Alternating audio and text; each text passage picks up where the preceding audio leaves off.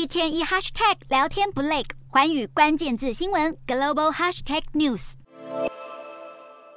一开口就点出关键问题。法国总统马克宏接受美国哥伦比亚广播公司 CBS 节目六十分钟专访，其中一题聚焦台海局势。马克龙日前在华府会见美国总统拜登，就重申维系台海和平与稳定的重要性，也强调会持续在中国对国际秩序带来的挑战上合作，包括人权等。同时，也响应美国多年倡议的自由、开放、安全的印太。相较于马克龙积极与美国站在同一阵线，同样身为欧盟火车头的德国又是如何看待台海？一个月前会见中国国家主席习近平的这句话，现在肖兹写进美国外交事务杂志里，内容提到访问北京时，他曾表达对于南海、台海局势的忧心，并且质问中国人权和个人自由的态度。尽管如此，肖兹字字句句没有提到欧洲应该降低对于中国经济的依赖，反而认为中国崛起不是终止与中方合作的理由，必要时也得提出警告。究竟德国和中国是在大跳外交探戈，一进一退，还是玩起胡萝卜加棍子，软硬兼施，得谨慎拿捏。